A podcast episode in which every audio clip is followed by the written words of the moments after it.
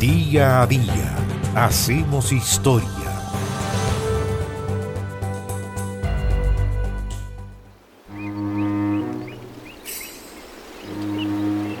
El 25 de octubre del año 1910, en la Laguna Redonda en Concepción, salió a flote el cadáver de Petronila Neira, cuya nimita en el cementerio regional de Concepción se incorporó a la religiosidad popular. Petronila había sido asesinada el 15 de octubre de 1910 por su pareja, Arturo Retamal, quien fue secundado en su crimen por un compañero de trabajo llamado Pedro Carrillo. Tras degollarla, los criminales ataron sus extremidades, la introdujeron en un saco y la lanzaron a la laguna redonda en Concepción, no sin antes atarle un cinturón de piedras para que su cuerpo se hundiera. Sin embargo, ese día 25 de octubre el cuerpo de Petronila salió a flote. A las diez y media de la mañana, una lavandera, Mercedes López, vio sus pies flotando en la laguna, la policía fue alertada y el cuerpo fue llevado a la morgue en Concepción pero como éste comenzaba a descomponerse y su rostro estaba desfigurado a golpes, no fue posible realizar mayores indagaciones y ese cuerpo, ese cadáver fue calificado como una NN. Las autoridades, a través de los medios de comunicación, hicieron un llamado para que quienes supieran algo del crimen se acercaran para entregar información. Lo único que se pudo concluir certeramente era que se trataba de una mujer de aproximadamente 30 años, que además había sido abusada sexualmente. La justicia entonces permitió que los ciudadanos pudiesen ver el cuerpo sin vida de la mujer, expuesto en la morgue de Concepción a ver si alguien podía reconocerlo.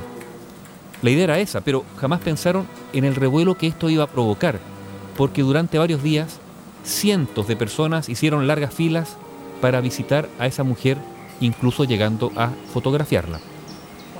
Cuando la investigación estaba a punto de cerrar sin resultado alguno, apareció una pista que cambió el curso de todo.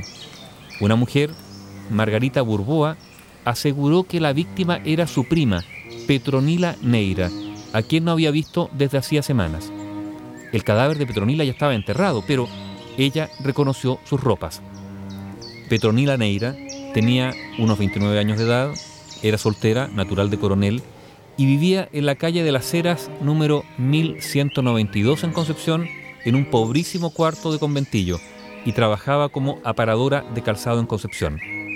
Había sido pareja de Arturo Retamal, un ex marino convertido en minero del carbón, que había abandonado su trabajo en Puchoco, en Coronel, para irse a Concepción justamente detrás de Petronila, que escapó de él debido a los malos tratos que este hombre mayor le propinaba. Arturo Retamal había tenido ya dos matrimonios, ambos marcados por episodios de violencia, y sobre él entonces recayeron las sospechas del crimen.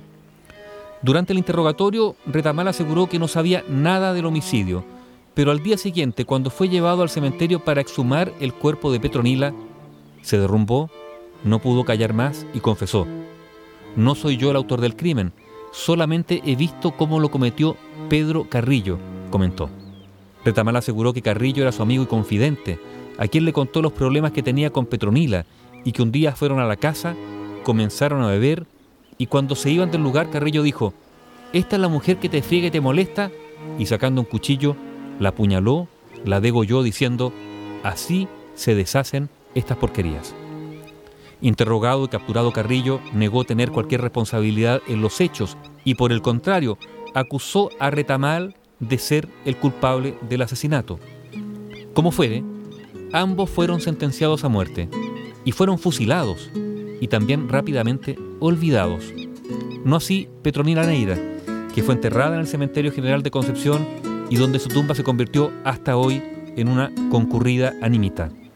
La muerte de Petronila Neira, cuyo cadáver salió a flote en la Laguna Redonda de Concepción el 25 de octubre del año 1910. Bio Bio, la radio con memoria.